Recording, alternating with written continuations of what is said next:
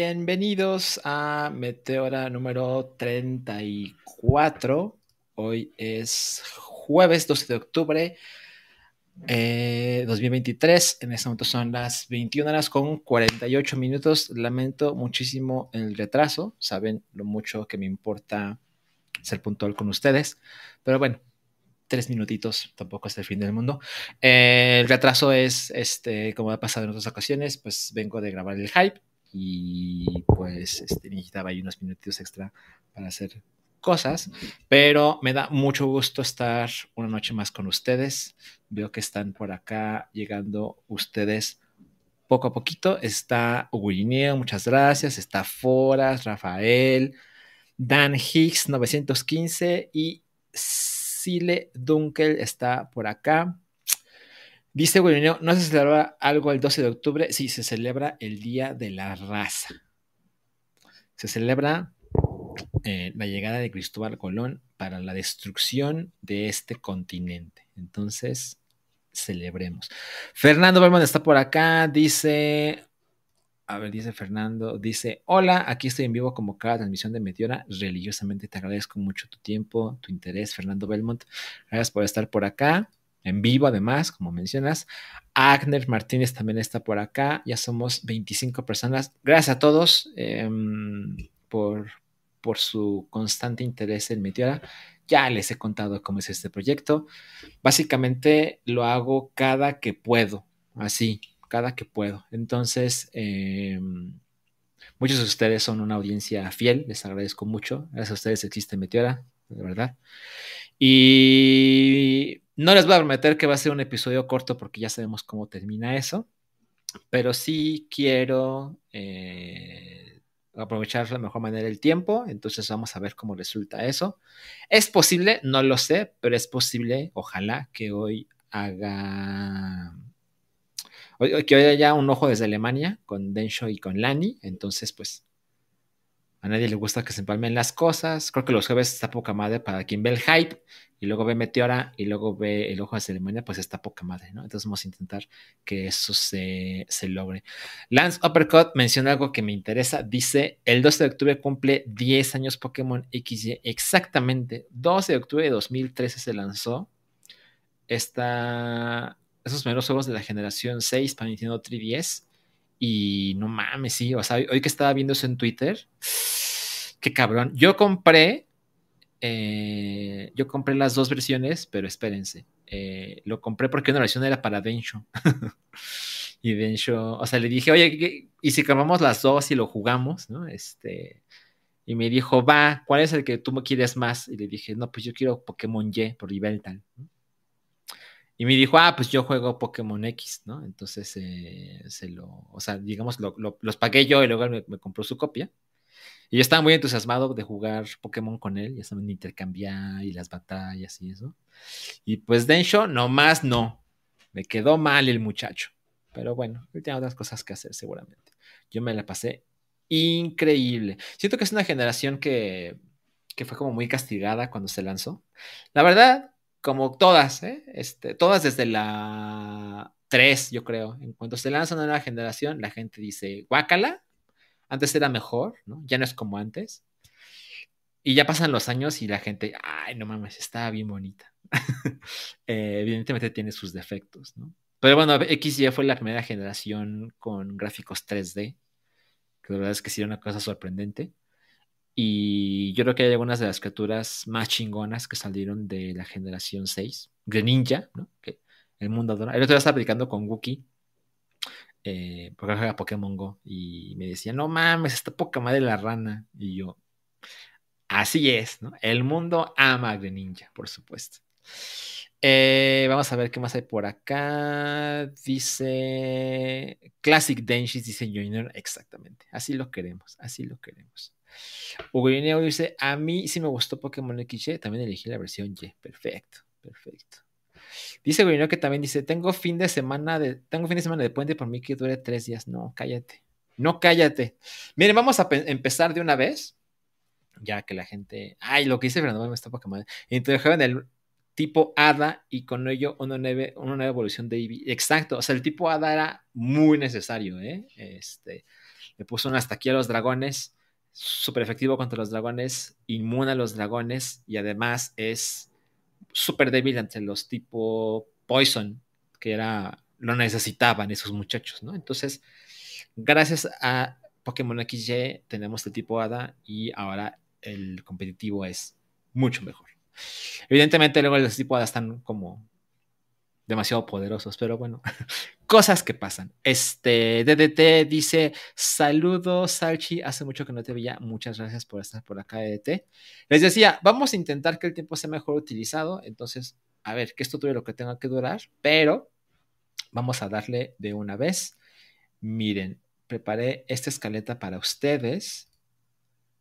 Ahí estamos, ¿no? Entonces, miren, el primer tema que quiero discutir el día de hoy con la bella audiencia de Meteora es que a partir de octubre, la gente, los usuarios que tengan PlayStation Plus van a poder streamear sus juegos, evidentemente no todos, eh, pero digamos que es un catálogo tampoco despreciable, ¿no? Pero a mí me llama la atención, generalmente me llama la atención, porque creo que la idea de, de abrir esta posibilidad, ¿no? De, sabemos que los juegos son muy pesados, los archivos son muy grandes, ¿no? Y pues eh, el disco interno del PlayStation 5 es de poquito menos de un terabyte, entonces la verdad es que tampoco es poca cosa, pero pues los juegos ocupan mucho espacio, ¿no? Yo, por ejemplo, ya me compré para mi PlayStation 5, me compré un disco duro de 2 terabytes, ¿no? De modo que tengo casi 3 este, entre el, que ya incluía más el que le compré. Y estoy bastante cool, eh, me siento bastante cool, evidentemente por ahora, ¿no? Eh, pero, pero me llama mucho la atención la idea de poder streamear, porque además lo que está prometiendo Sony es que vas a poder streamear 4K con HDR y hasta 60 cuadros por segundo. Entonces es como, ¿cómo, cómo, cómo? O sea, esto básicamente es lo mismo, o sea, que, si estuviera el juego descargado en mi consola. Entonces, yo anticipo lo peor, ¿no? tengo, tengo graves, graves dudas respecto a la calidad de ese servicio, pero si no tienes que pagar más, aquí viene el paréntesis, a mí me parece que PlayStation Plus no vale lo que cuesta. Evidentemente debatible, ¿no? Pero, pero siento que, sobre todo con el aumento de precio que tuvo hace un par de meses, es una locura, es una mamada, ¿no? Eh, pero, pero bueno, si pagas el, el más caro, el servicio más caro, el servicio premium, tienes incluido el servicio en la nube, ¿no? Para streamear tus juegos. Pregunta Corineo, ¿streamear en dónde? ¿Cómo? Así como suena. O sea, tú conectas tu PlayStation 5 al Internet, estás en el tier premium de PlayStation Plus y eso te habilita la capacidad de streamear un catálogo de juegos que en este momento creo que no está absolutamente definido. Evidentemente no son todos los juegos y tampoco olvidemos algo, tienes que haber comprado el juego, ¿no? O sea, em, por ejemplo, sé que en el catálogo está Resident Evil 4, el remake, ¿no? Entonces, ese juego tiene que estar en tu librería, pero no tienes que haberlo descargado para jugarlo, obviamente, en streaming. Y Sony promete, repito, 4K, o sea, calidad 4K, 60 cuadros por segundo con HDR. Entonces, como, ok, ¿no? Este, sería bueno intentarlo, ¿no? Yo ni siquiera tengo PlayStation Plus, para ser honesto con ustedes. Hace, en agosto, en agosto se venció mi plan y le dije, no, no quiero, no quiero renovar, ¿no? Eh, Mira, Huberto Martínez es lo mismo. En mis últimos, en mi último mes de PlayStation Plus con esos pinches precios, exacto. O sea, una locura lo que cuesta ahora, a mi parecer. Dan Higgs 915 dice como Stadia, no, sí y no. Es decir, evidentemente si las cosas funcionan, pues es un pretexto más para que Sony y otras empresas, digamos que dejen de lado lo digital, entre comillas, y ya empiecen a hacerle espacio al streaming, ¿no? Que son ni siquiera tú tienes el, archivo en tu máquina, ¿no? Todo está en servidores. Evidentemente, sin esos servidores, el día que se mueran esos servidores, adiós, ¿no? Lo cual para gente como yo es alarmante, una locura, no estoy de acuerdo, pero pues tengo que ser honesto con, la vida y decir, bueno, más del 70% de las ventas de los videojuegos en este momento son digitales, ¿no? Entonces, pues la gente, la mayoría de la gente no son tan clavados ni tan intensos como yo, entonces para ellos está increíble pues tener tu, tu, tu consola así, ven las ventajas de, ay, pues es que es más fácil, ¿no? Es más rápido, ¿no? Entonces, este preocupante, ¿no? Pero bueno, ya llegará ese problema de que todo, entre comillas, se vuelve streaming, ya veremos. Em, pero bueno, el que esté interesado, yo también estoy un poco interesado, la verdad, para ser 100% honesto, me gustaría, me gustaría probarlo, porque es así como, a ver, ¿qué clase de internet se necesita para que esta madre funcione, ¿no? Con el 4K HDR 60 cuadros por segundo. ¿Cómo? ¿No? Entonces, eh, pues habrá que ver, ¿no? Habrá que ver. Y les digo, estos juegos que se ven en, la imagen son algunos de los que está confirmado que podrás streamear directo a tu consola. Ratchet and Clank, Final Fantasy VII, Uncharted, Horizon, etc. Eh, habrá que ver, habrá que ver. Eh, no espero lo mejor, espero lo peor, de hecho. Pero pues habrá que ver, ¿no? Habrá que esperar. Bueno, vámonos con el siguiente tema. Y es que eso es una, es una cosa nada más simpática eh, que no quise dejar de lado.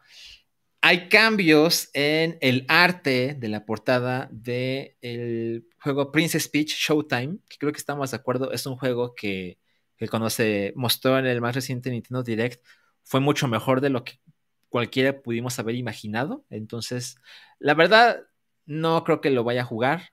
Este, no sé cómo lo van a interpretar ustedes, pero pues a mí la princesa Peach es un personaje que hasta hueva me da. Yo jugaba como princesa Peach en Mario Kart 64 y luego encontré a Toad, que es mi main de Mario Kart desde, desde, desde ese... A ver, Mario Kart 64 salió en el 97, o sea que tiene como 26 años que prácticamente se lo juego como Toad, ¿no? Pero es como mi experiencia y mi interés por la princesa Peach, hasta ahí llega. Pero bueno, el nuevo juego para Nintendo Switch que sale el próximo año em, se, ve bien, ¿no? Lo tengo que aceptar. Y ese, es el, cambio ligero, pero, importante que se hizo en la portada. Entonces, vean, esa es la portada, la portada original, digamos. Me voy a quitar un momento de, la pantalla. Ahí está, ¿no? Entonces ahí está la, la imagen lo más donde posible. Entonces, así es la portada original, ¿no? Y sin avisarle a nadie, hace unos cuantos días cambió a esta portada. Ahí está cargando.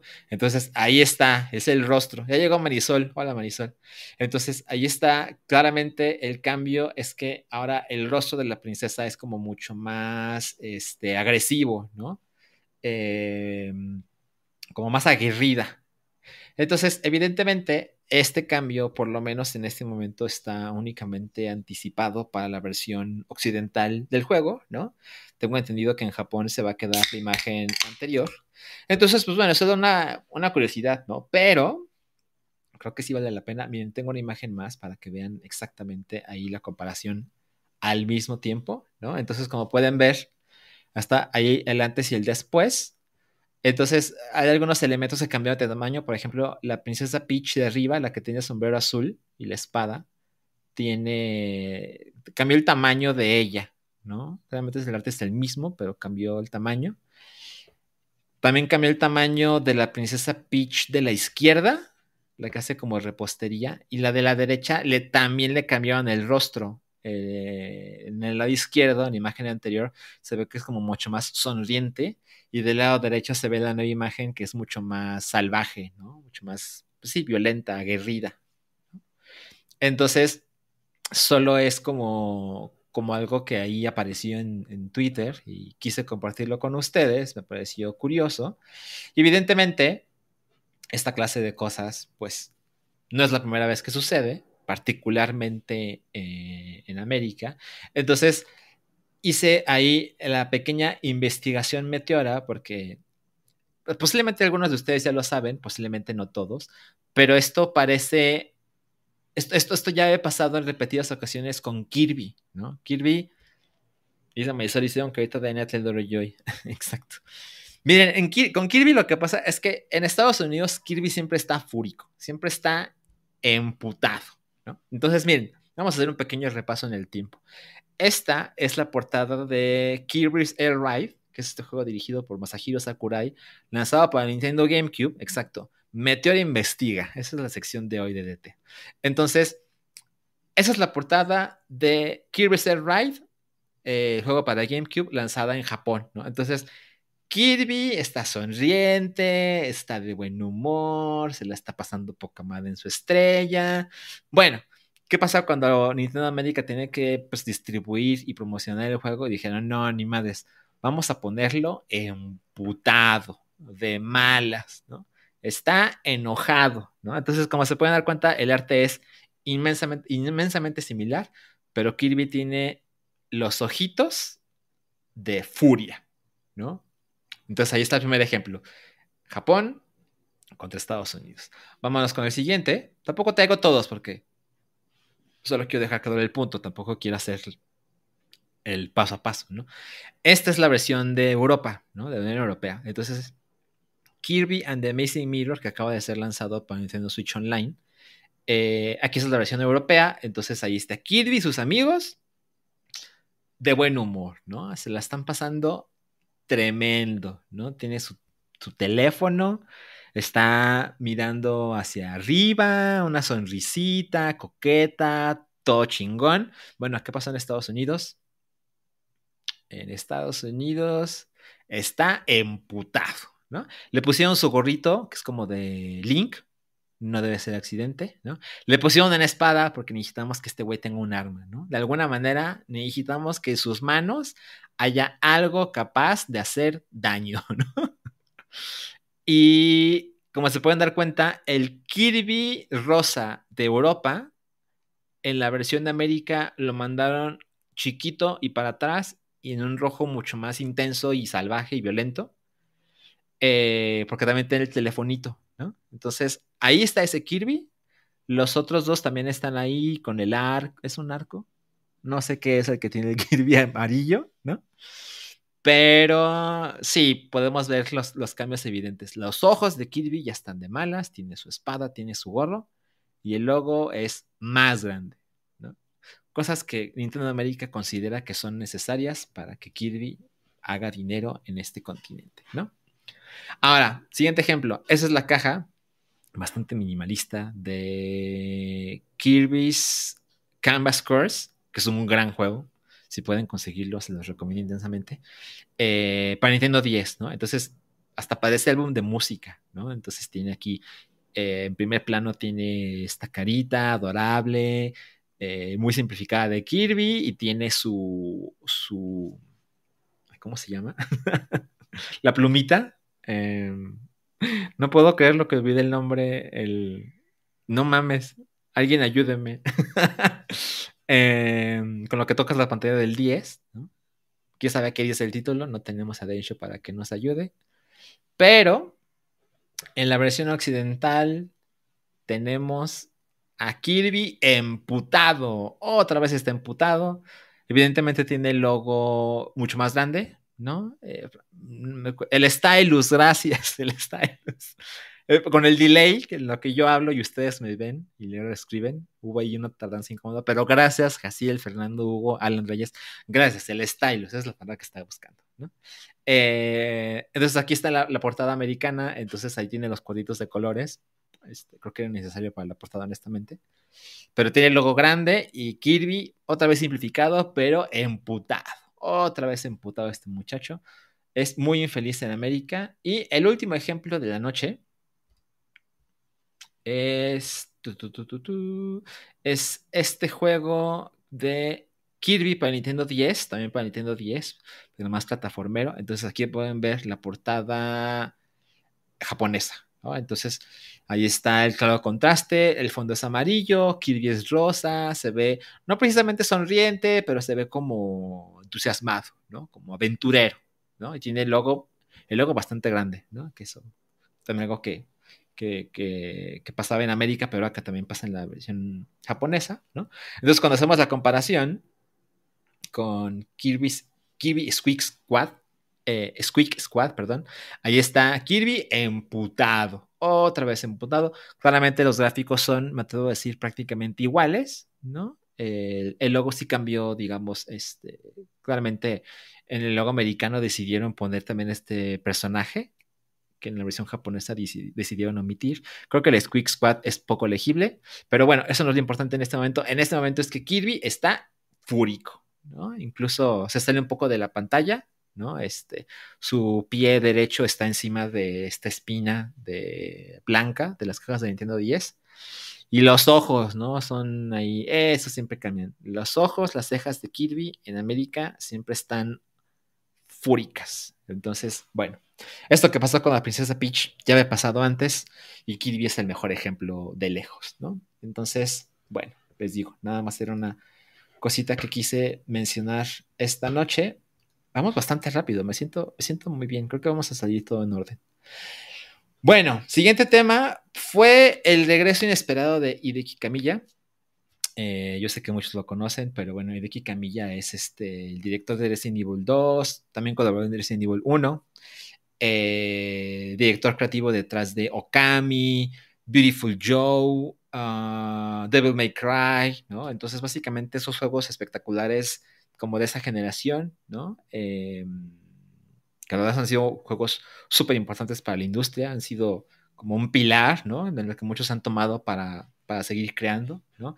Entonces, eh, la importancia de Camilla es innegable, ¿no? Por supuesto, él es también el creador de Bayonetta, ¿no? Eh, básicamente su trabajo con Capcom, con Clover y con Platinum Games es muy importante dentro y fuera de Japón. Entonces, lo que haga ese sujeto eh, nos interesa, ¿no? Entonces, hace unos días, él anunció que, o semanas, ya unas semanas, él anunció que dejaría su puesto de director creativo en Platinum Games, sin mayor detalle, aparentemente todo, todo muy amistoso con, con la compañía. Y hoy, hoy supimos directamente de Hideki Camilla, eh, digamos, qué ha pasado y qué va a pasar con él. No dio demasiados detalles, pero lo curioso es que lo hizo a través de un video en su nuevo canal, que les voy a poner por acá el, el, el link, porque también lo voy a poner en la descripción por si esto lo ven eh, on demand. Pero en el chat, en este momento, les estoy poniendo el link del el video el primer video del canal oficial de Dicky Camilla en YouTube eh, es un video con unos valores de producción muy bajos, ¿no? Pero creo que está interesante porque él se muestra saliendo de las oficinas de Platinum Games, así con su cajita, ¿no? Con sus, con sus tiliches, que entre sus tiliches hay un Robocop, por ejemplo. Y, lo que él muestra en este video es que pues se sale de las oficinas y luego va a un parque, que aparentemente está muy cerca de las oficinas de Platinum Games, y empieza a contar así de, miren, pues soy un desempleado, ¿no? Eh, eso es lo que soy hoy y me encanta. Creo que lo más importante que menciona es que pues es natural pensar, bueno, ¿qué va a hacer este sujeto ahora, ¿no? ¿Va a poner su propio estudio? o va a formar parte de una empresa ya establecida del mundo de los videojuegos. Lo que él menciona, creo que es algo que es muy razonable, pero que nunca nadie lo vea, por lo menos yo lo había leído en el internet.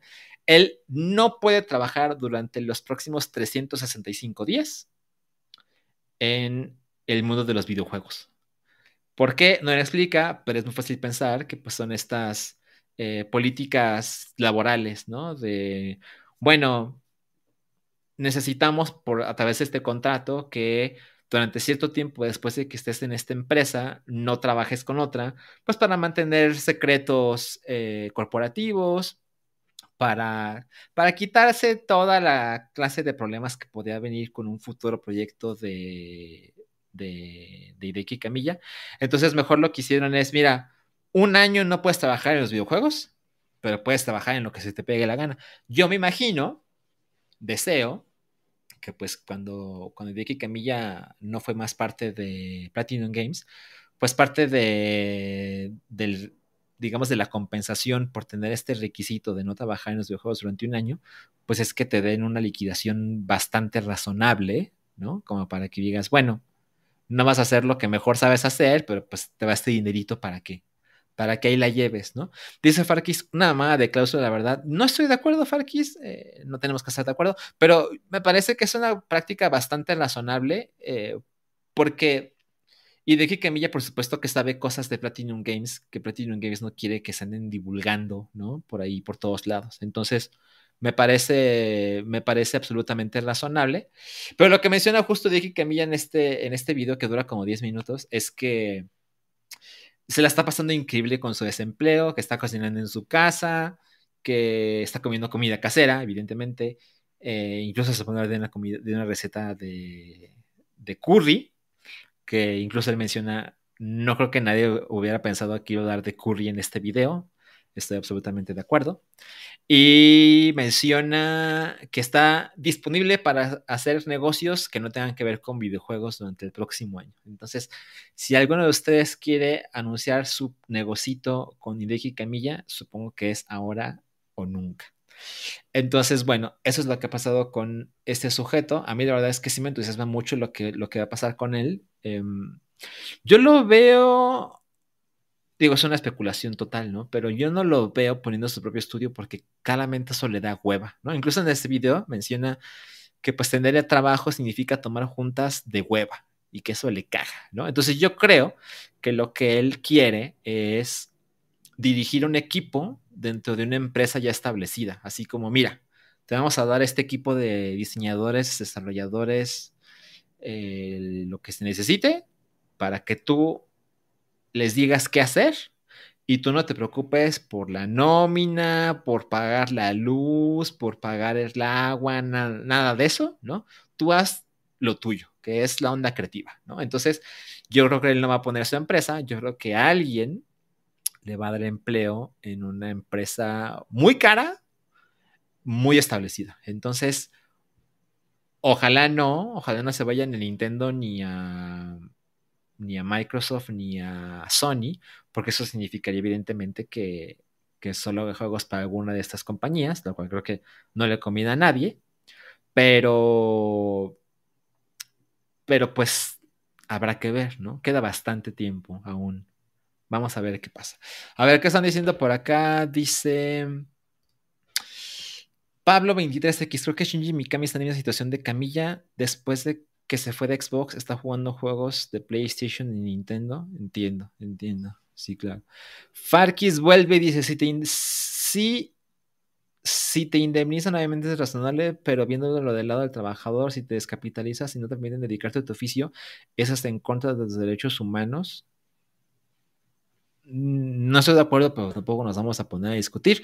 Dice Pablo 23X, a lo mejor si una Shinji Mikami que se fue de Xbox, estaría poca madre, creo yo. Evidentemente Shinji Mikami ya no es lo que era, pero yo creo que trabajando juntos saldrían cosas increíbles, ¿no? No me sorprendería del todo que hiciera algo con Grasshopper, que es esta compañía de Suda 51, que evidentemente Suda 51 es un, es, un equipo, es un, es un diseñador que pues como que vive de extremos, ¿no? Como que hace cosas locas, ¿no? Que yo creo que a veces hace cosas muy fascinantes, justo con esta libertad creativa, pero técnicamente es un equipo muy pobre, ¿no? Entonces, ojalá, ojalá Hideki Camilla no termine ahí como para tener como un mejor soporte en el lado técnico, ¿no? Eh, Hugo Ineo dice que lo jale Tencent, ojalá no. Eh, Fernando Belmont dice, en una de esas llega Phil Bolsillos Profundos y dice, ¿te quiere Microsoft Studios? Absolutamente. O sea, no me sorprendería que eso ya pasó, ¿no? Así de chaparrito, te queremos acá, este, nos vemos en un año, ¿no? Tú tranqui.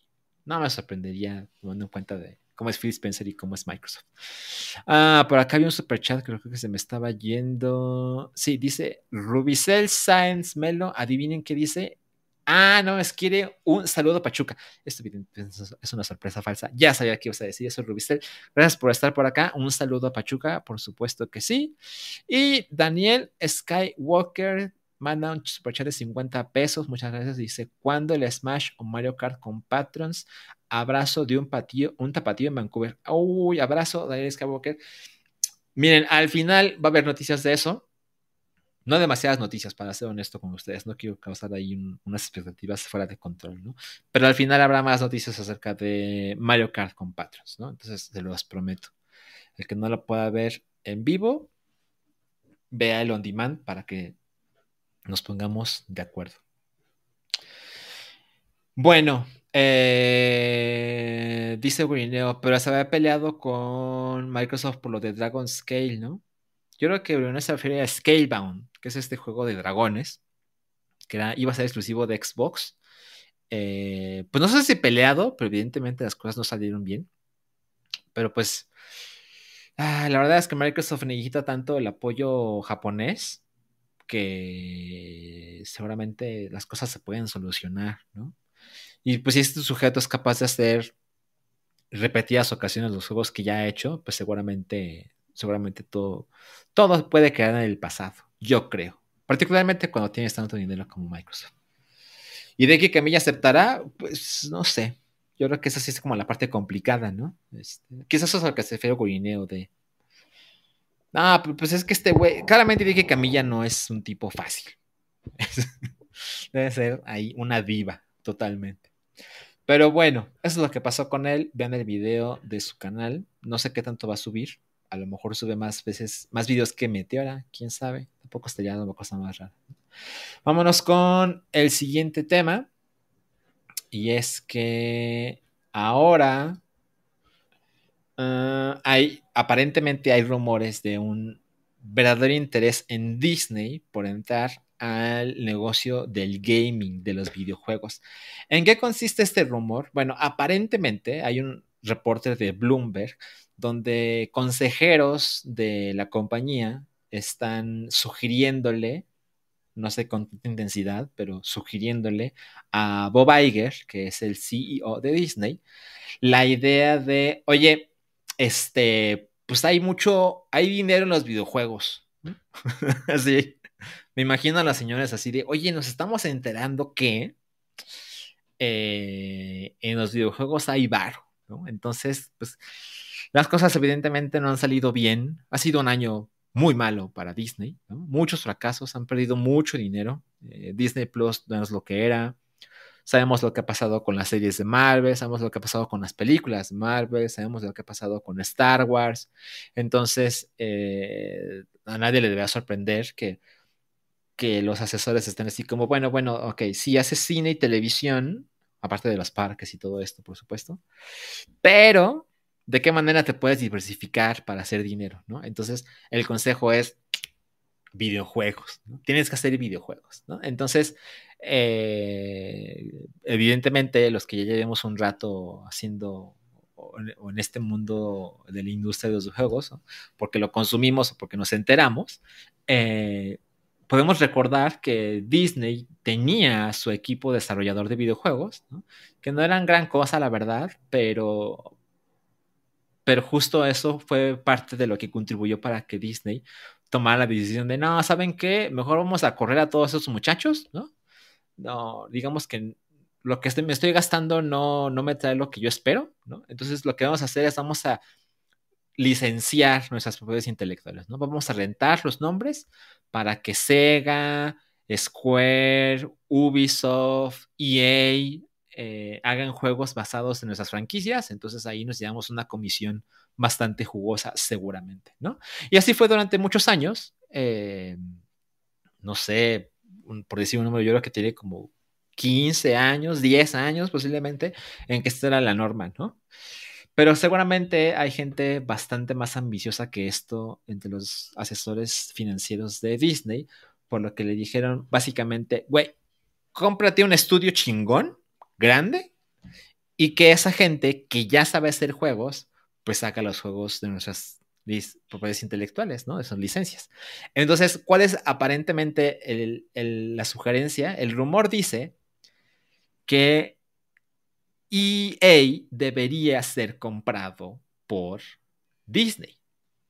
Lo cual, pues, wow, ¿no? O sea, por aquí está viendo el dato. Disney está valuada en 155 mil millones de dólares. ¿Ok? Y por otro lado, EA está valuada en 34.7 mil millones de dólares. Entonces, evidentemente, digamos que por pura matemática, si, nos, metemos en detalles de información que no tengo, ¿no? Pero pues sí, o sea, sí te puedes imaginar que la empresa de 155 mil compre la empresa de 34 mil 700, ¿no? Pero pues tampoco es poca cosa, o sea, es como el, más o menos como el 20% del valor de Disney, ¿no? Entonces es como, uy, si te metes en eso, pues, careful, ¿no? Eh, y sin embargo, la verdad es que sí es fácil entender porque EA sería una opción razonable, por lo menos para los ojos de los ejecutivos de Disney. Y es que pues EA eh, ya se, tiene, evidentemente tiene su división de EA Sports, que es una, es una división que hace mucho dinero. Pero justo los juegos que hacen, ya saben, un juego de, de fútbol, que es este, FIFA, Madden, NHL, etcétera pues le vendía poca madre a otra gran división que tiene Disney, que es ESPN. No, no olvidemos que ESPN está, eh, es parte del imperio de, Disney. Entonces, como que te imaginas la alianza comercial y dices, sí, pues eh, puedo entender por qué les interesa. Y además, EA, pues ya ha hecho más de un juego inspirado, eh, o mejor dicho, con las licencias de Disney. Sin irnos demasiado lejos, pues EA ha hecho juegos de Star Wars, ¿no? que han funcionado. La, más reciente eh, Jedi Survivor, por ejemplo, que llevan dos juegos y quieren hacer, quieren hacer una trilogía, pues son juegos que ha publicado EA con la licencia de Star Wars que le pertenece a Disney. Entonces, como que tienen ahí sus teléfonos, ¿me explico? Así nos, podemos entender, ¿no? Entonces, em, evidentemente suena como una idea fatal, ¿no? Absolutamente fatal. Eh, justo creo que los, los, ejecutivos de Disney están motivados con esto, porque pues han visto, en, en, alguna medida están motivados, no del todo, pero pues vieron lo que está pasando con Microsoft y con Activision y dicen, ah, pues, pues yo también quiero, ¿no? O sea, y pues seamos honestos, si lo de Microsoft, que es una empresa de videojuegos, comprando Activision, que es una empresa de videojuegos, va a salir adelante ante la ley norteamericana y prácticamente del resto del mundo, pues es mucho más sencillo imaginar que Disney, que es una empresa de entretenimiento, que tiene parques, que hace películas, que hace televisión, de repente haga una compra muy grande, pero hace una compra de videojuegos, de gaming, porque pues no, no, suena, no suena como el desmadre que sonaba Microsoft con Activision, que pasó, ¿no? Que va a suceder. Entonces, este, no creo que eso sea realmente un obstáculo importante. Pero, pero pues hay muchas razones por las cuales es fácil pensar que, que sería fatal para todos, ¿no? Por ejemplo, pues les digo, o sea, Disney claramente ya ha tenido sus estudios de videojuegos y las cosas no han funcionado. Disney no sabe trabajar en esa industria, ¿no? No sabe qué esperar ni qué exigir de, de esta gente, ¿no? de la gente que hace los videojuegos, ¿no?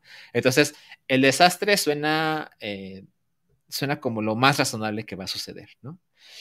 La segunda parte es que evidentemente el estudio que compren o los estudios que compren, pues estarán dedicados a hacer juegos de Disney, ¿no? Entonces, por ejemplo, o sea, EA, que todos sabemos la clase de problemas que tiene EA, ¿no?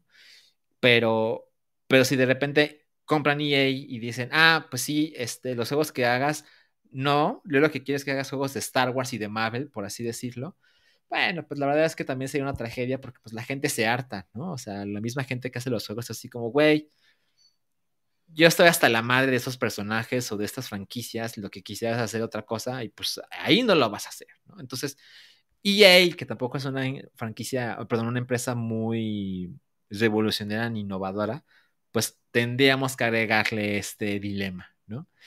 Y evidentemente uno se puede imaginar la clase de chingaderas que harían eh, con el dinero, ¿no? Este, ya saben, trillones de microtransacciones, cerrar, cancelar todo proyecto, eh, digamos, diferente o, con otro ADN al que, al que Disney espera. Seguramente eso sucedería.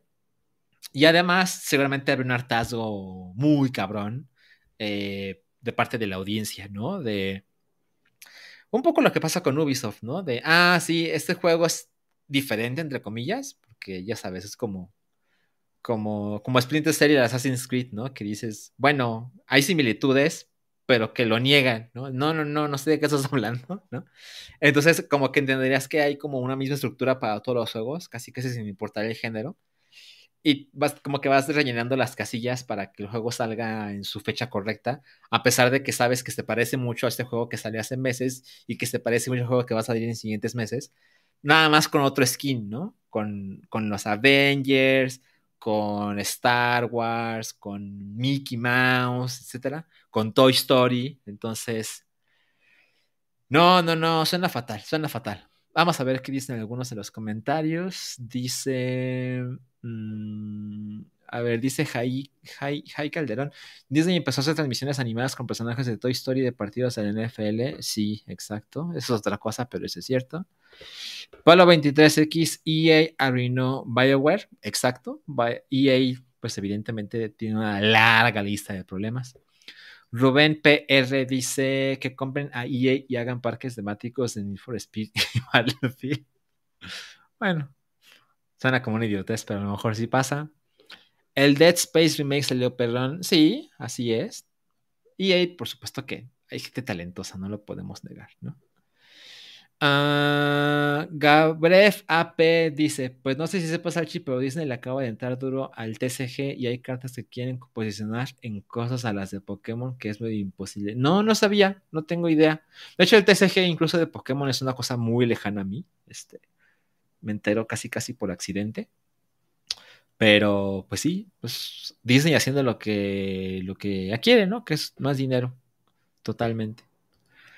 Bueno, pues a ver qué pasa. También he visto algunos comentarios de no, no, no, esto dudo que pase. Este, tampoco podemos dejar de lado algo que el CEO, Bob Iger, aparentemente, según esos rumores, no está interesado en, entrarle a, a, la industria de los videojuegos, ¿no? Como que dice, ah, te escucho, veo por qué lo sugieres, pero no, eh, pero bueno, evidentemente si las cosas no, mejoran con sus negocios actuales, pues esta clase de movimientos son los que revitalizan a tus inversionistas, ¿no? Es así como, bueno, bueno, mira, las películas y las series y el streaming no está tan chingón, pero mira, nos vamos, nos vamos a comprar esto y todo va a estar bien chingón, ¿no? Entonces, son cosas que toman tiempo, comprar EA me parece, wow, una locura.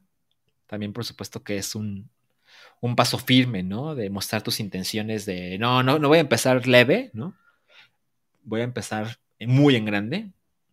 Eh, pero pues solo queda esperar. Insisto, estos son únicamente hasta ahora rumores. Bueno, vámonos con la siguiente nota. Estos no son rumores, esto aparentemente es absoluta verdad. Y es que, hablando justo de EA y que hay un nuevo FIFA, que ya no se llama FIFA y demás, resulta que en un documental eh, europeo que se llama The Making of FIFA International Soccer, que es como eh, el desarrollo del juego de FIFA, eh, básicamente hay una entrevista con Tom Stone, quien era el vicepresidente de marketing europeo de Electronic Arts. Y él menciona que en algún momento eh, FIFA, o mejor dicho, la FIFA tenía que renovar la licencia con Electronic Arts. Porque recuerden, este, o sea, esta franquicia, es decir, el juego de FIFA con EA, según recuerdo, existe o desde el 94 o desde el 95. ¿no? Entonces, en el 97, digamos cuando apenas iban empezando, era momento de renovar los derechos, donde pues la gente de EA y la gente de FIFA tenían que otra vez sentarse a negociar cómo se iban a dividir el dinero, ¿no? Con esta propiedad intelectual. Y aparentemente lo que cuenta Tom Stone es que la gente de FIFA se acercó directamente con la gente de PlayStation, que recuerden, el PlayStation se lanzó en 1995, ¿no?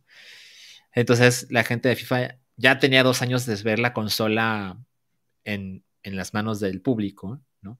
Entonces se le acercó directamente a Sony a espaldas de EA con, con el pretexto de, oye, ¿y si te doy a ti la licencia de FIFA? ¿No? De modo que FIFA sería exclusivo de PlayStation, ¿no? Nada de Nintendo, nada de Sega, nada de Xbox, que vendría evidentemente tiempo después, ¿no? Entonces, em, esto es lo que pudo haber pasado y la gente de PlayStation estaba así como, wow, o sea, estaban muy interesados, pero decidieron no hacerlo más por razones políticas que otra cosa, y es que PlayStation tuvo mucho soporte de parte de EA, ¿no? Entonces, eh, digamos que era un movimiento desleal de parte de PlayStation hacia EA, tener esta licencia tan importante para EA.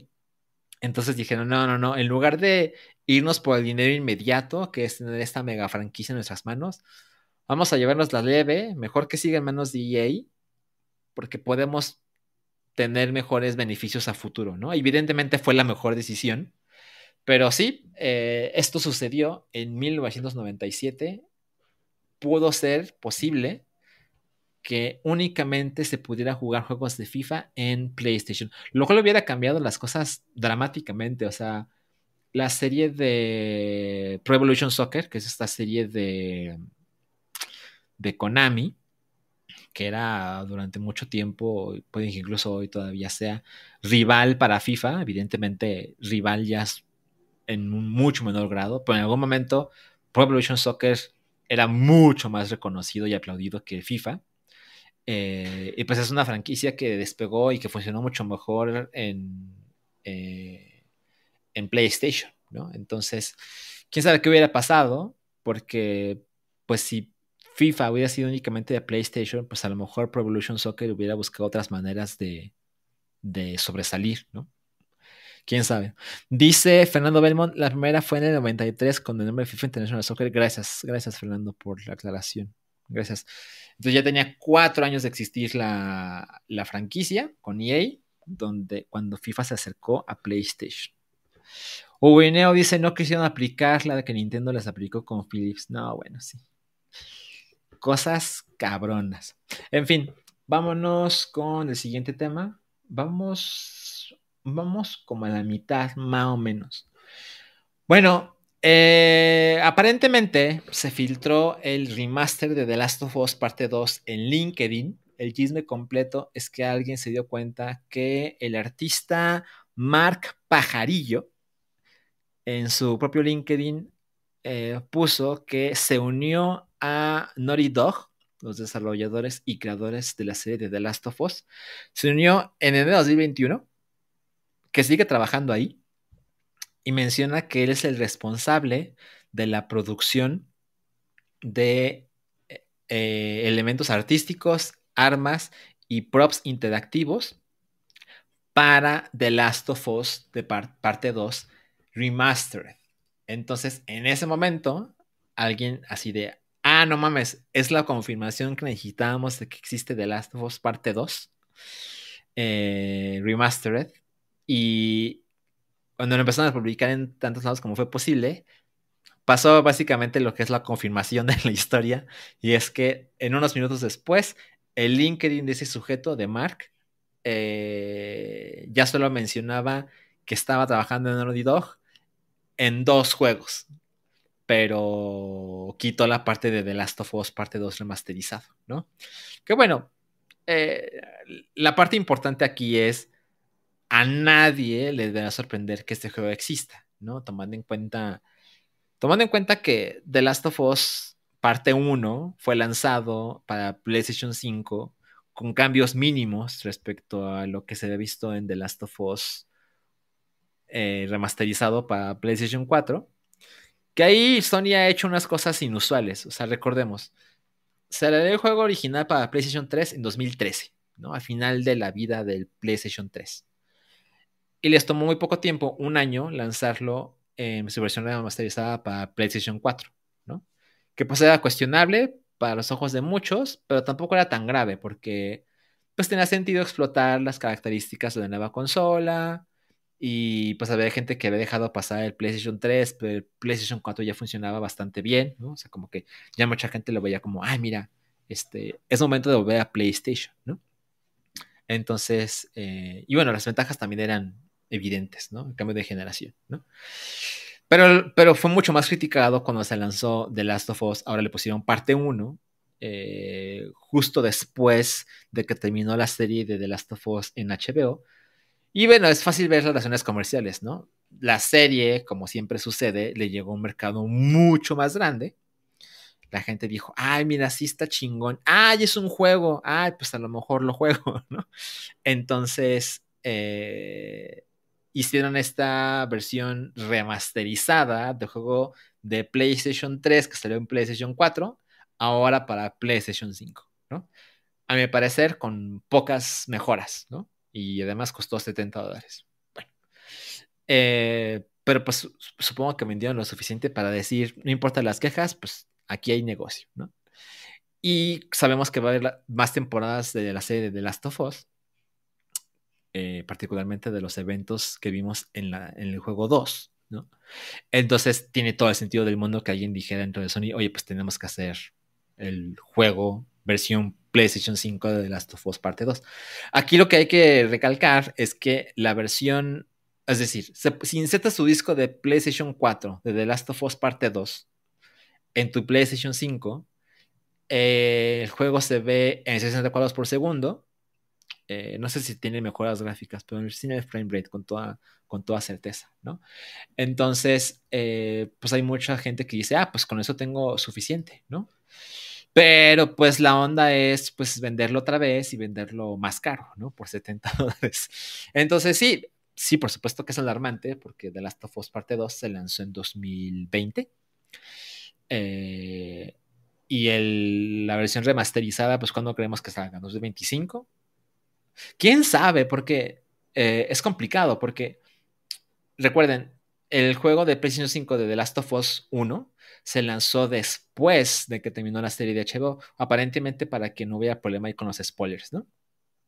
Como si fuera importante, porque el juego ya existía en dos consolas, pero bueno, ustedes entiéndenme. Pero, entonces, ¿qué? Lanzan el juego remasterizado en medio de temporadas de la serie, porque sabemos que la parte 2 del juego tendrá más de una temporada en HBO. Entonces, ¿cuándo? ¿No? Es algo que no se sabe. Pero, pero seguramente va a suceder. Palo 23X dice algo que me parece muy importante. Dice muy desperdiciado el Naughty Dog en tanto remasters. Bueno, no solo en tanto remaster, sino en esos juegos eh, como servicio que sabemos que están en desarrollo pero congelados según las recomendaciones de Bungie. Recuerden que Sony compró Bungie eh, con la clara intención de, a ver, Bungie, tú a hacer dinero con un solo juego durante mucho tiempo, como con Destiny. Necesitamos que al comprarte, tú nos hagas esta clase de recomendaciones con nuestras otras franquicias, ¿no? Juegos. Como repetir el éxito que ellos, que Bungie ha encontrado con Destiny, ¿no? Y aparentemente Bungie vio lo que ha hecho Naughty Dog con el juego como servicio de The Last of Us. Y dijeron, no, es que no funciona. O sea, te falta esto y te falta esto y te falta esto y te falta esto. Porque Naughty Dog, claramente, con Uncharted, con The Last of Us, han demostrado que son de los mejores, eh, un grupo muy selecto de desarrolladores de juegos single player, ¿no? Que saben contar una historia para un solo jugador que empieza aquí y termina acá, que son lineales, que son espectaculares, que son cinematográficos. Y sí hay razones para volver a jugarlo, pero no hay razones para darles tu dinero más y más veces durante el juego. Bueno, pues claramente lo que Sony es, quiere es que Naughty Dog de repente se convierta en un estudio que hace juegos que nunca han hecho, ¿no? Y que lo hagan mejor que nadie. Entonces, tache, ¿no? Y luego pones a la gente que sobra rehaciendo un juego que hiciste hace muy poco, pues Ahora, ¿existirá, ¿existirá The Last of Us parte 3? Me parece que sí. Eh, tomando en cuenta cómo ha revivido la popularidad de la franquicia, pues sí, ¿no? Y yo creía que The Last of Us parte 2 no tenía muchas razones para existir después del final de la primera parte. Y luego pasan los años y a mi parecer The Last of Us parte 2 es mejor juego que The Last of Us parte 1. Pues seguramente puedan hacer una parte 3 este, que funcione de manera espectacular y que en el PlayStation 5 se vea de no mames, ¿no? En fin, esto seguramente se cumplirá solo es cuestión de tiempo. Ahora vamos a hacer la pausa de hidratación. De mi momento, por favor.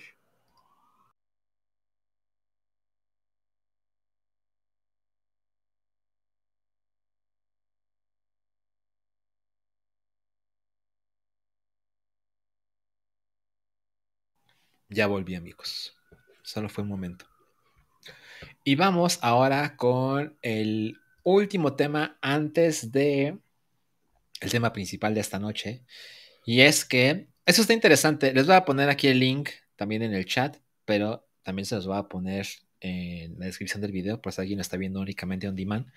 Se anunció, o mejor dicho, se mostró el tráiler de un documental que me interesa mucho. Es el tráiler del documental muestra cómo iba a ser la película de Resident Evil que planeaba hacer George Romero. Entonces, para el que no recuerde exactamente la historia, evidentemente los juegos de Resident Evil japoneses están súper inspirados en lo que hizo George Romero con sus películas de zombie, ¿no? Evidentemente. Ahí. Está ahí la criatura, está ahí el setting norteamericano, está ahí eh, los deseos, entre comillas, o, o, los básicos de los zombies, ¿no? Que se atribuye absolutamente a George Romero, como debe de ser. Entonces, eh, digamos que esta inspiración los llevó a colaborar juntos porque George Romero se le invitó incluso de parte de Capcom a hacer el trailer live action de Resident Evil 2. Esto sucedió, digamos que muy cerca del lanzamiento de Resident Evil 2, que bueno, aquí ya se hace como el círculo perfecto porque ya hablamos que Hideki Kamiya dirigió Resident Evil 2, ¿no? Y ya llegamos a George Romero, que también tenía que ver con Resident Evil 2, ¿no? Entonces, evidentemente la gente estaba pues muy entusiasmada con, no mames, o sea, va a haber una serie, eh, perdón, una película de Resident Evil dirigida por el director de cine de zombies, ¿no? Que es el director de zombies, ¿no? Digamos que las cosas vuelven de donde empezaron, ¿no? Entonces, evidentemente sonaba espectacular, ¿no? Pero la película, por supuesto, nunca sucedió, ¿no? George Romero ya está muerto. Eh, pero sí existe la versión de Resident Evil, las muchas versiones que dirigió Paul W. Anderson, ya sabemos, ¿no? Con su esposa Mila Jovovich, que tienen muy poco que ver con los juegos. Esa historia ya nos la conocemos, ¿no? Entonces han pasado los años y alguien decidió hacer este documental que me parece una cosa fascinante.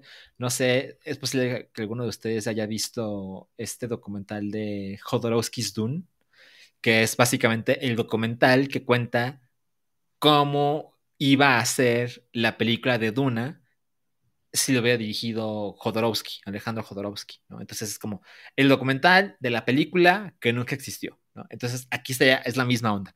Es el documental de la película de Resident Evil que iba a ser George Romero, pero que nunca existió. Entonces, en este momento les voy a poner el link en el chat porque yo creo que les va a interesar. Evidentemente sé que los valores de producción no son gran cosa, ¿no? Creo que también tiene sentido cuando hablamos de George Romero, ¿no? Eh, pero se ve con muchas ganas de hacer el proyecto, ¿no? Entonces, ah, yo estoy muy interesado. Eh, para ahí, el que esté interesado, yo la verdad es que se los recomiendo. Entonces, vamos a ver algunos de los mensajes del el chat antes de pasar al tema principal. Dice Sile Dunkel GR o sea, yo Romero, el padre arquetipo zombie hubiera sido algo mágico. Sí, muy de acuerdo. Foras dice, uff, ese documental de Jodorowsky, Jodorowsky's Dune podría ser una película. ¿Cómo? O sea, es una película. no te entendí, Foras, pero seguramente ahorita nos vas a explicar un poquito mejor. Pero bueno, sí, este, les recomiendo intensamente ese talercito de, ¿qué será? Como menos de dos minutos, yo creo, ¿no? Y bueno, en un tiempo récord, lo cual me tiene muy contento. Bueno, ni tan récord porque llegamos a la hora. ¿Qué pedo? ¿Cómo lo hago? Hemos llegado por fin al tema principal de esta noche y es el precio del nuevo PlayStation 5 y la arrogancia de Sony, que sí me parece que es como uno de los temas, si no es que el tema más importante de la semana. Em, como, como seguramente muchos de ustedes ya lo saben, Sony anunció formalmente la existencia del nuevo modelo de PlayStation 5, que es bastante similar, pero con diferencias significativas, ¿no? Por ejemplo, es 30% más pequeño, que es bastante, ¿no? Y es 24% más ligero, ¿no? Evidentemente eso cambia según si es la versión conector de discos o solo digital, ¿no? Eh, y como pueden ver, esa es la imagen de eh, los nuevos modelos, ¿no? La manera más sencilla de identificarlo, por supuesto, bastante obvio, es que esa línea horizontal que se ve a través de, la consola es porque ahora tiene cuatro módulos. digamos que la carcasa está dividida en cuatro partes, ¿no? ¿Por qué tiene esas cuatro partes? Porque, eh, como se puede ver entre esas fotos de, ambos modelos, en la carcasa, digamos que si lo ves de frente, la de abajo a la derecha eh, al retirarla, te ofrece la posibilidad de que tu PlayStation 5 digital, tu PlayStation 5 Slim digital, se vuelva, le puedes insertar un lector de discos. Y eso hace que es como si siempre lo hubieras comprado con el lector de discos. Y pues digamos que cambia radicalmente la manera en que funciona la consola, las posibilidades, ¿no? Y pues suena muy bien, ¿no? Suena como razonable, eh, porque pues ves las ventajas evidentes, ¿no? Es como, bueno, claro, ahora Sony solo va a hacer un modelo, ¿no? Por así decirlo, lo cual disminuye los costos de producción, que es usualmente lo que pasa con las consolas Slim, ¿no? Que es como, bueno, ambas partes se benefician, ¿no? Eh, digamos que los creadores, ¿no? Gastan menos, usualmente gastan, o sea, usan menos material, han encontrado maneras de simplificar los procesos y esto hace que sea más barato y además, por supuesto, que los, los consumidores recibimos un producto más barato, se espera aún que de muy buena calidad, ¿no? Entonces, todo mundo ganaba usualmente con esta clase de revisiones slim de las consolas, ¿no? Em, evidentemente, en este caso, no es exactamente lo que va a suceder. Otra ventaja, miren, aquí está una, foto frontal de las consolas se puede ver ahí bastante claro que es mucho más delgadito. No se ve tanta la diferencia de altura, obvio, pero sí es mucho más delgado. Eh, una diferencia ahí mínima, pero el PlayStation 5, Slim sí tiene un terabyte de capacidad. El original, eh, digamos el único que existe hasta ahora, tiene 825 gigas de capacidad, que es muy cercano, pero no es lo mismo, ¿no? En este momento ya los gigas, este, pues importan, ¿no? Esos 175 gigas pues, son significativos, ¿no? Entonces, eh, esas son como las diferencias básicas que hay entre las consolas, ¿no? Y otra cosa que hay que mencionar es que el PlayStation 5 original, que aquí podemos ver la foto, ahí está, no está esta, esta ranura horizontal, porque digamos que solo tiene dos carcasas, de, uno de cada lado. Este, este modelo va a ser descontinuado, ¿no? Entonces, si alguien quiere este, dése prisa porque Sony ya o va a dejar de hacer pronto o ya lo dejó de hacer, eso no me queda claro, pero este, este modelo se va a volver como una cosa del pasado. La idea es que cuando este stock, cuando las existencias de este modelo se acaben, nunca va a haber más. Todo va a ser a partir de noviembre de 2023. Sony va a crear únicamente los nuevos modelos Slim que ya les mostré, cosa que también pasa usualmente en esta clase de revisiones. ¿Dónde viene el problema? El problema es a la hora de ver los costos. Entonces aquí les hice como el, diagrama. Miren, o sea, el PlayStation 5 con lector que se lanzó en noviembre de 2020 cuesta 500 dólares. ¿Ok? Ya está más barato porque tiene ahí ofertas, pero bueno, el precio oficial cuando se lanzó, 500 dólares. Y el PlayStation 5 digital, eso es importante. El PlayStation 5 digital que se lanzó en noviembre de 2020 costaba 400 dólares. Entonces lo que, lo que Sony te decía es, si te compras el digital, te ahorras 100 dólares. Entonces te conviene, ¿no? A mí, entre paréntesis, a mí nunca me conviene porque pues esos 100 dólares me los voy a gastar muy rápido, ¿no? Y encuentro muchas más ventajas en tener los discos a, los discos en una consola que además también puede funcionar con juegos digitales, ¿no? Porque los discos de repente son mucho más baratos que las versiones digitales, ¿no? Entonces, yo ya les dicho cómo soy, yo quiero los juegos físicos. Pero bueno, ¿qué pasa ahora? ahí está lo que puse en color rojo. El PlayStation 5 Slim con lector cuesta los mismos 500 dólares. Ahí, entre comillas, no ha cambiado nada. Pero el PlayStation 5 Slim digital cuesta 450 dólares. Es decir, cuesta 50 dólares más que el digital que puedes comprar hoy y que puedes comprar los últimos tres años. ¿Por qué? ¿No? O sea, ¿cuál es la razón para que eso suceda? Y bueno, si te compras un PlayStation 5 digital y por la razón que sea, y de repente dices, no, si quiero el lector de discos, eso te va a costar no 50 dólares, digamos para que se hagan los 500, te va a costar 80 dólares. Entonces, si lo compras por separado, por la razón que sea, por indeciso, por lo que sea, si llegas a la tienda por un PlayStation 5 y ya no tienes más que el digital y estás desesperado y dices, bueno, ya me llevo ese y luego me compro el lector, bueno, eso te va a costar 30 dólares extra que si te hubieras comprado con lector de discos desde el principio.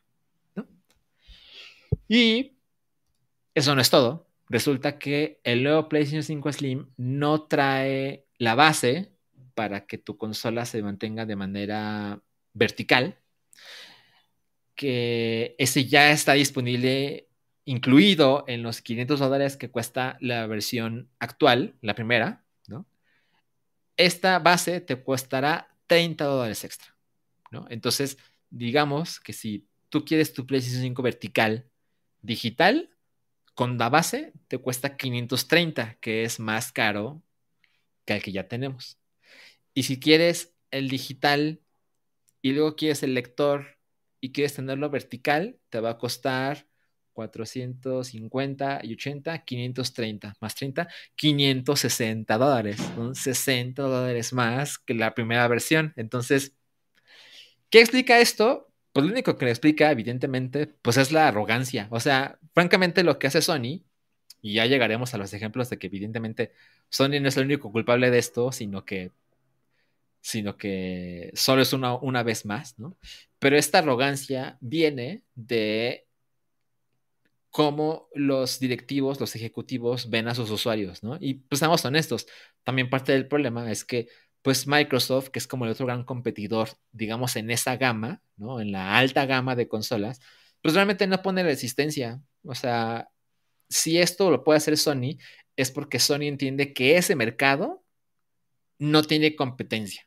Que ellos, entre comillas, pueden hacer lo que quieran, entre comillas, y siguen siendo tu mejor opción. Entonces, sí es muy, muy preocupante que esta clase de cosas sucedan, porque esto, cuando se empieza a repetir, porque supuesto no es la primera vez que Sony hace algo así, incluso hablábamos del precio del PlayStation Plus, que subió dramáticamente hace unos meses y es como, ¿por qué? ¿No? O sea, y luego lo comparas con Game Pass y de todos modos atreven a hacer este aumento, ¿no? Y faltan unos meses para que nos enteremos, ok, subió el costo del PlayStation Plus, ¿y eso qué significa? ¿La gente se fue?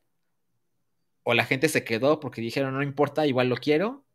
¿O incluso se suscribió más gente? No lo sabemos. Recordemos lo que pasó con Disney Plus y con Netflix. Cuando hicieron esta cosa de, bueno, Disney Plus lo va a hacer, pero Netflix ya lo hizo. Cuando hicieron esta cosa de, no quiero que compartas tu password, te voy a cobrar más si quieres que más gente use tu cuenta en la conversación en internet era, uy, pues adiós, ¿no? Voy a cancelar mi cuenta, la, la. Y por supuesto que hay gente que se va. Pero lo que terminó pasando es que más gente se suscribió. Más gente dijo, ah, yo sí quiero que mis papás usen la cuenta en su casa, entonces te doy más dinero. Entonces, los ejecutivos toman esta decisión y funciona, ¿no? Así como, no mames, nos llegó más dinero, ¿no? Entonces, también es algo así lo que realmente está pasando o justifica para Sony lo que están haciendo. Es, a ver, y si nos atrevemos a esto ¿qué pasa? ¿Me cae más dinero o me cae menos dinero? Tendremos que esperar. Pero se atreven porque ellos consideran que su mercado lo va a aceptar.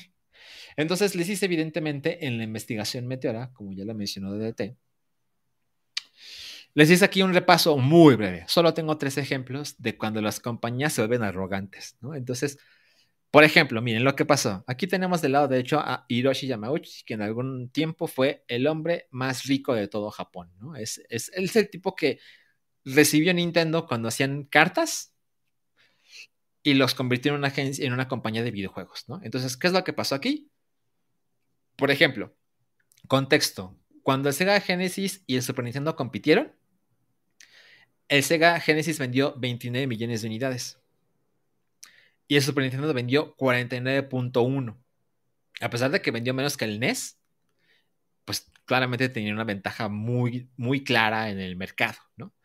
Se pusieron mamones, se pusieron arrogantes, dijeron, pues si tú no estás, o sea, cuando con Square, ¿no? Dijeron, no, pues no nos interesa si tú no estás, tú vete por tu lado y ojalá te mueras tú y toda tu familia. Yo me la voy a pasar increíble sin ti. Bueno, ¿qué pasó? Que en Nintendo 64 vendió poco menos de 33 millones de unidades, es decir, menos que el Super Nintendo. Y el PlayStation, que era una compañía apenas surgiendo, que era así, solamente Nintendo los veía así de, no eres nada contra mí. PlayStation vendió prácticamente 103 millones de unidades, ¿no? que es una diferencia tremenda, ¿no? Es una, es una arrastrada lo que hicieron, ¿no? Entonces, eso es solo un ejemplo de cuando Nintendo se puso arrogante, ¿no? Que en, este, en esta industria pasa mucho y las consecuencias son bastante claras años después. No inmediatamente, pero años después se ve. Siguiente ejemplo. Ejemplo 2 de 3. Cuando Sony se puso arrogante.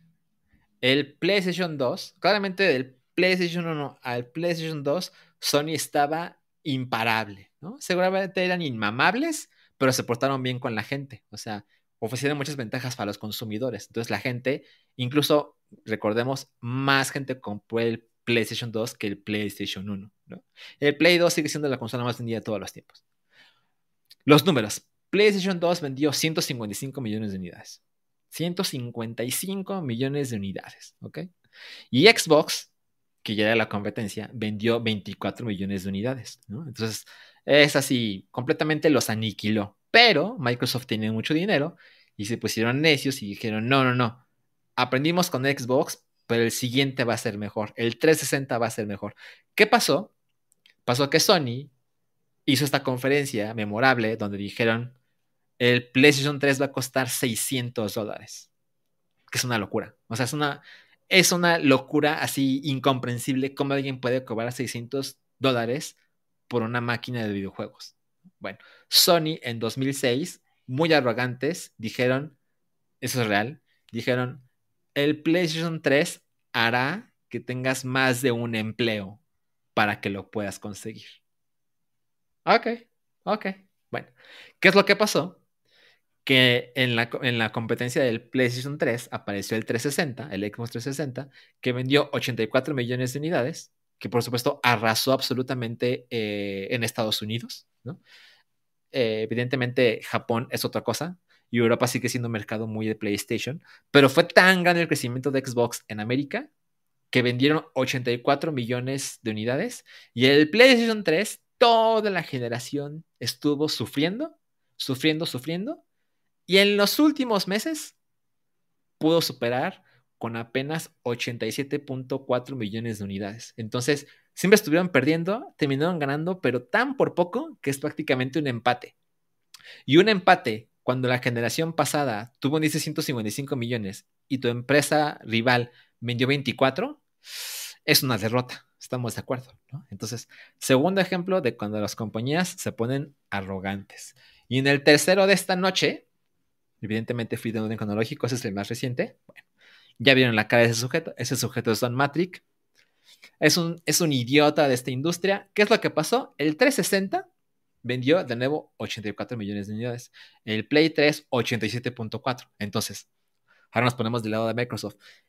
Fueron muy derrotados en la generación del PlayStation 2 contra el Xbox, pero en la siguiente generación prácticamente era un empate, que para ellos era una victoria, ¿no? Es decir, estaban tan detrás y ahora están al nivel.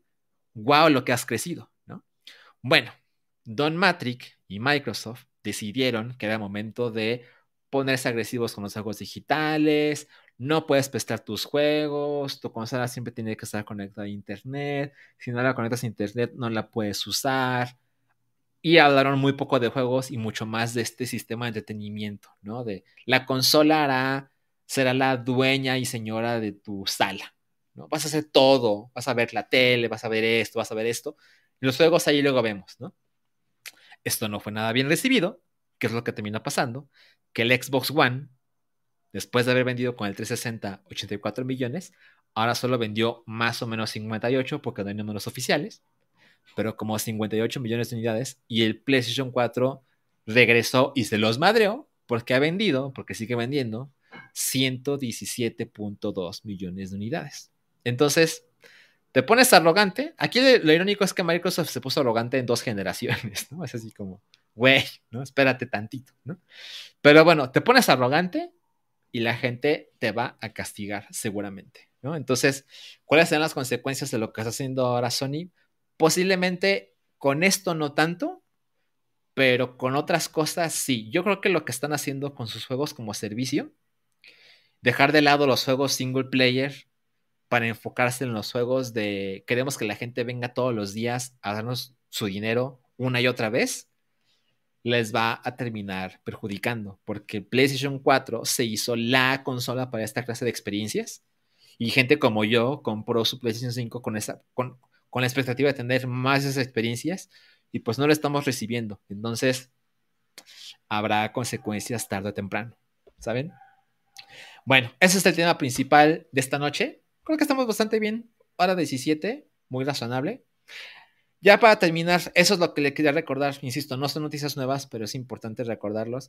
El día que salga, eh, o mejor dicho, cuando tengamos la fecha oficial de lanzamiento de la último, el último DLC de Mario Kart 8 Deluxe, voy a poner los últimos detalles para que particularmente Patreons y con suerte amigos de Meteora, ya saben, Sam, Mobley, Santiago, etcétera, poder unirnos para jugar un torneo donde jugaremos todo Mario Kart 8 Deluxe, todas las copas, todas las pistas en absoluto orden.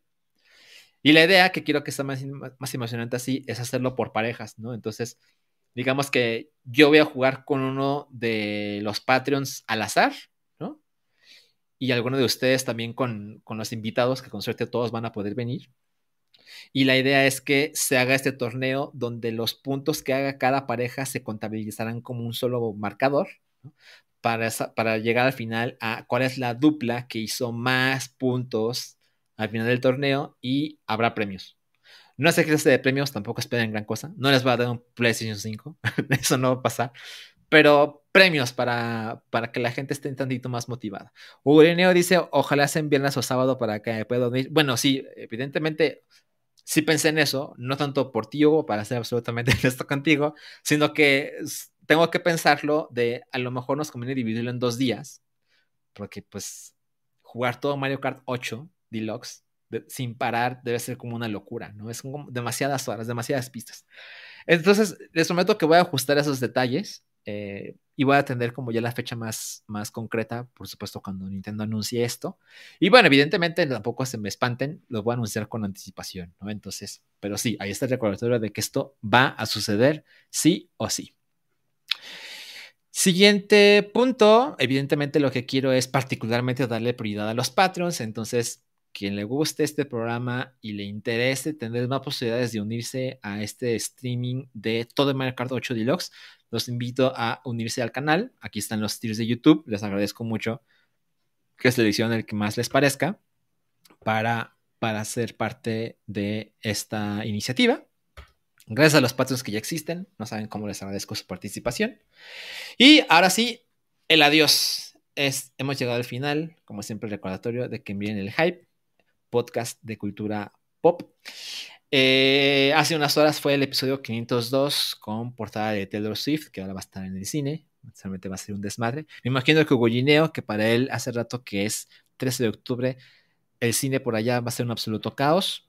Supongo. Supongo que en Tailandia Taylor Swift es importante. A lo mejor, ¿no? A lo mejor Black Mix es lo único que les importa. Por favor, dinos Hugo antes de irnos. Em, están pidiendo playeras de Meteora, están pidiendo llaveros. DDT escuchó todo mal. Vamos a ver qué puedo hacer. La verdad es que sí quiero hacer merchandising de Meteora.